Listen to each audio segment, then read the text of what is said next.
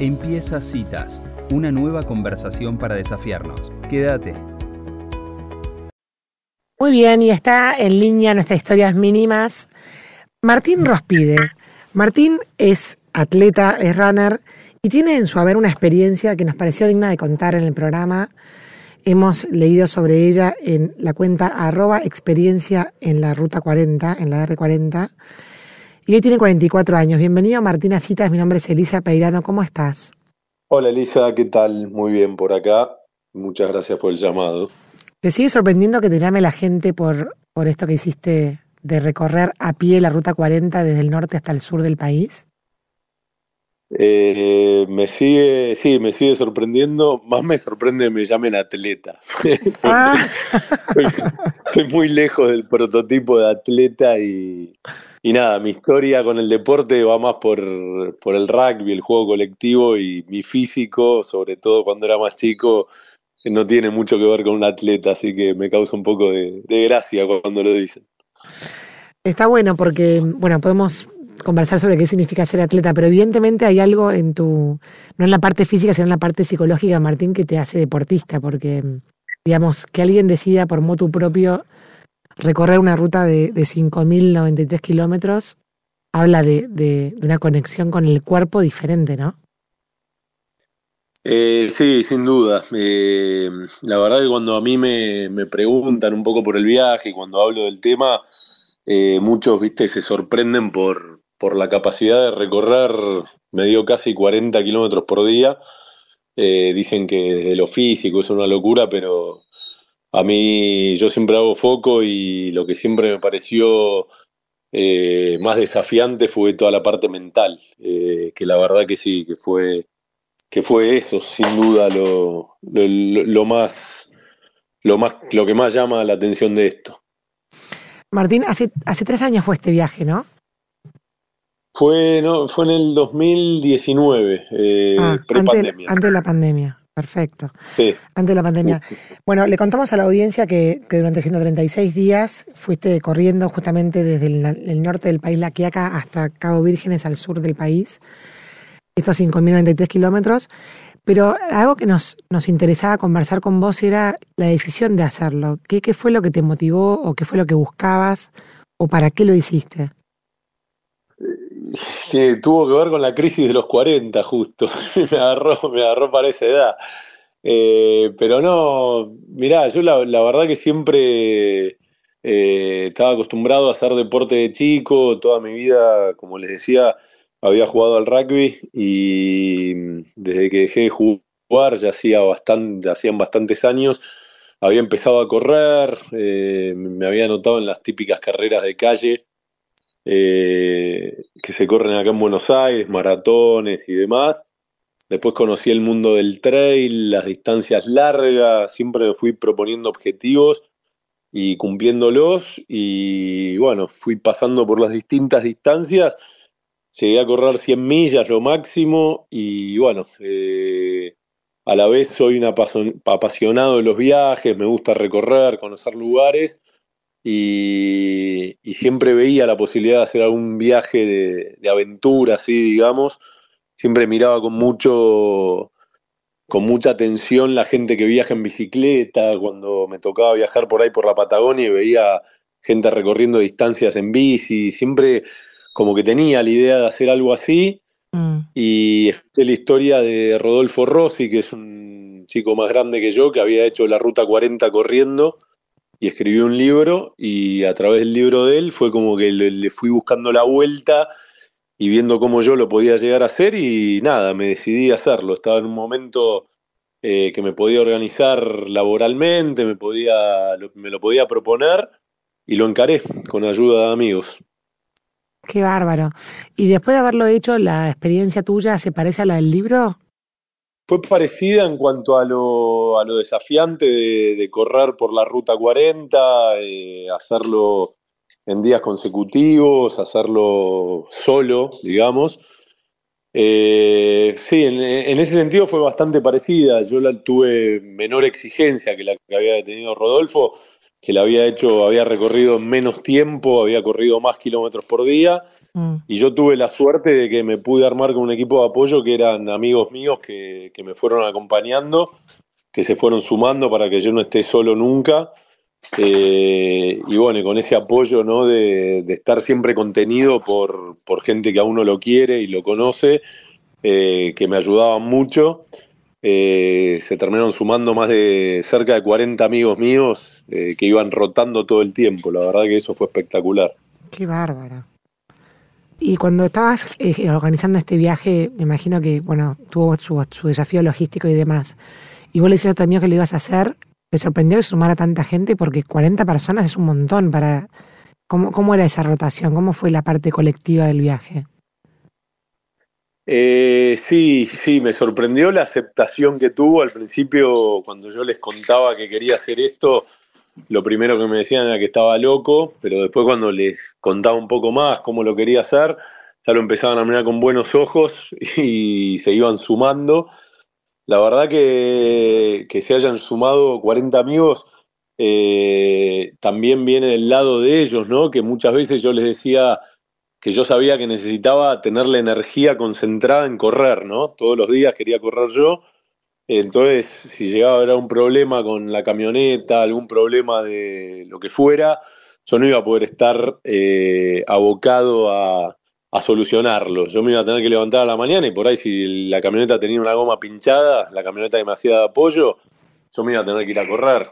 Mm. Entonces, cuando invitaba a mis amigos, le decía que sumen a una persona más que no necesariamente tenía que ser amigo mío, podía ser alguien que los contenga a ellos a la vez. Claro. Eh, y así fue que se sumó gente que por ahí yo no conocía. Eh, la verdad que se sumaron amigos con, algunos vino con el hijo, otros vino con, tengo otro amigo que vino con la mujer, eh, se sumó gente que yo no conocía, amigos de amigos que escuchaban del proyecto y se querían, se querían sumar y terminaron viniendo. y sí, la verdad que el número fue sorprendente para bien y también fue que se fue dando a medida que empezó el viaje. Yo cuando empecé el viaje no tenía cubierto todos los, los, momentos que me iban a estar acompañando y cuando fue, digamos que cuando empezó la, la bola de nieve a rodar, eh, la gente se fue entusiasmando más y cuando veían que avanzaba se terminó sumando más gente. Y el día que llegué al kilómetro cero, eh, estaba yo corriendo y eran como 10 amigos míos que me estaban acompañando también, que fue un momento muy lindo. Qué emoción. Martín, soy Ángeles, ¿cómo estás? Hola Ángeles, ¿qué tal? Muy bien. Eh, bueno, mucha gente que corre dicen que, que, bueno, esto que vos decías que eh, como manejar la mente, ¿no? En el momento de correr es todo un desafío porque por ahí a diferencia de otros deportes, eh, la mente cuando vos estás corriendo igual te sigue funcionando, ¿no? ¿Cómo es eso de, ponerle foco o concentrarse a la hora de correr? Eh, sí, sí, a veces es difícil. Eh, yo lo que le cuento a la gente cuando, cuando me, preguntan esto es que, bueno, primero por un lado yo estuve, ya venía de varios años de practicar mindfulness con, con un amigo, Fran Banoni, que da el método de visión clara de mindfulness, que yo ya había hecho cursos con él y había practicado mucho, lo cual me, siempre me ayudó.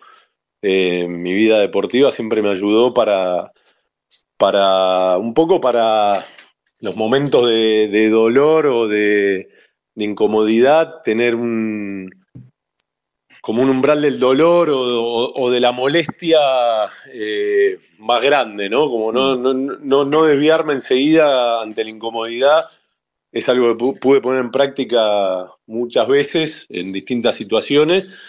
Y por otro lado, también eh, lo que yo contaba a la gente que me preguntaba esto era que, que la verdad que sí, que tenía muchos momentos de incomodidad todos los días pero también tenía muchos momentos de gratificación. La verdad que yo no, era que salía a correr a la mañana y no paraba de correr en todo el día. Yo tenía muchos momentos de descanso y con esto de que estaba bien acompañado por amigos, siempre tenía momentos como para liberar la mente, como válvulas de escape que, que de repente por ahí corría una hora y me sentaba a tomar un café con los chicos que me estaban esperando y charlábamos y me motivaban a seguir o muy, también llegaba a lugares que era muy grato eh, una de las cosas que, hicimos en el viaje fue estar visitando escuelas a través de la Fundación Ruta 40. Eh, visitamos muchas escuelas en lugares del país que, que, están medio desconectados, digamos, ¿no?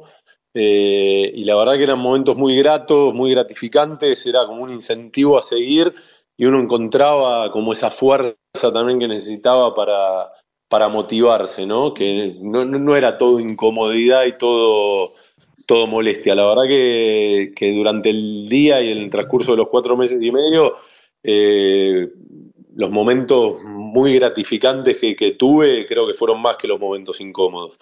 Así que no, a pesar de que sí, que correr muchas veces hay que estar fuerte de la cabeza, también había que saber hacerse de esos momentos buenos para, para seguir enfocado, ¿no? Martín, ¿y, podés hacer un, paralelismo entre esa, esas, bueno, esos días que corriste y, lo que te trajiste para, para la vida, para la diaria? Eh, mirá, sin duda aprendí muchísimo del viaje, eh, me enseñó cosas de mí que por ahí no conocía, eh, me enseñó a revalorar algunas cosas que por ahí uno eh, o da por hecho o da por sentado que son así. Eh, y sí, siempre yo digo que, el viaje que hice fue la vida misma, ¿no? Eh. Estar ahí en la ruta cuatro meses y medio era un poco lo que hablábamos en la, pregunta anterior, ¿no? De, de, cómo llevaba con la mente esos momentos difíciles. Bueno, la verdad que que esos cuatro meses y medio para mí fue una síntesis de la vida misma, ¿no? De, momentos buenos, momentos malos, momentos para seguir adelante y en definitiva valorar lo que fue ese viaje. Qué bárbaro. Martín, y digamos, la, iniciativa que tuviste para hacer eso, que esa crisis de con los 40 que nombraste, para adelante, ¿qué te depara, digamos? ¿Cuál fue tu, tu lugar de partida y cuál fue tu lugar de llegada en la vida metafóricamente? ¿Tenés nuevos desafíos por delante? Eh, mirá, yo tengo muy claro que el, que el viaje este que hice eh, por la 40 eh, fue una cosa de una vez en la vida. La, verdad que la energía que le puse mm. y la energía sobre todo que le puso la gente que me acompañó, yo no le puedo volver a pedir a mis amigos que me ayuden con algo así, aunque me encantaría, porque la verdad que en definitiva fue un viaje con amigos de cuatro meses y medio haciendo lo que me gusta. Eh, pero sí, no tengo dudas de que de que el deporte a mí me acompaña, el viajar a mí me apasiona y, nada, cualquier cosa que me, que me, proponga, si bien no requiera de estar cuatro meses y medio aislado como estuve, eh, va, a tener que ver con eso, ¿no? Cualquier propuesta de, salir a, la montaña o hacer algún viaje, eh, a mí me cautiva y, bueno, eh, de a poco van saliendo también algunas cosas. ¿Y qué le dirías a alguien que, que está pensando en hacer algo o, que está con, las inquietudes parecidas que tenemos del deporte, del viajar y de la búsqueda interior? ¿Qué le dirías que haga? Eh, que escuche a su instinto y que le dé para adelante. Una cosa que yo también cuento siempre es que yo cuando lo empecé a organizar, en un momento como que dudé, dije, me estaba costando encontrar gente, no estaba muy decidido, que no sabía si iba a poder y casi lo postergo un año. Y la verdad que si yo lo postergaba un año, me agarraba justo la, la pandemia y no sé, creo que no lo hubiera podido hacer. Mm. Así que eh, si hay alguno, alguno que está ahí medio dudando en hacerlo o no hacerlo, creo que si, si la inquietud está es porque hay que escucharla y hay que darle para adelante en la medida que se pueda. La última, Martín, recorriste la Argentina del norte al sur con toda la, la variedad que hay en el medio, ¿no? ¿Cómo definís a nuestro país? Eh, sin duda es un país hermoso. Eh, creo que no descubro nada diciéndolo. Eh, la variedad de, climas, de paisajes, geográficamente hablando, ¿no? Es una locura. a mí me, me, llama mucho la montaña. Y bueno, justamente la Ruta 40 recorre la cordillera bordeándola. es cautivante. Eh, la gente también eh, en lugares aislados, cuanto más aislado, tiene una, belleza que, muchas veces cuesta encontrar, sobre todo en las ciudades. Pero sí, Argentina es un, país eh, fantástico en cuanto a eso. y hay que salir a verlo, hay que salir a, conocerlo, a recorrerlo, porque muchas veces los lugares más lindos que encontré en este viaje no son los más publicitados. Mm. Está buenísimo, buenísimo. Bueno, Martín, viajamos un ratito con vos con esta entrevista. Muchísimas gracias por estos minutos. Bueno, no, gracias a ustedes y, un placer charlar de esto. Quedamos en contacto, adiós. Dale, adiós. Bueno, y así pasaba Martín Rospide contándonos esta experiencia en la Ruta 40 de cómo recorrió el país a pie. Bueno, un viaje de búsqueda y de, y de muchísimos descubrimientos. Si te gustó esta conversación, seguinos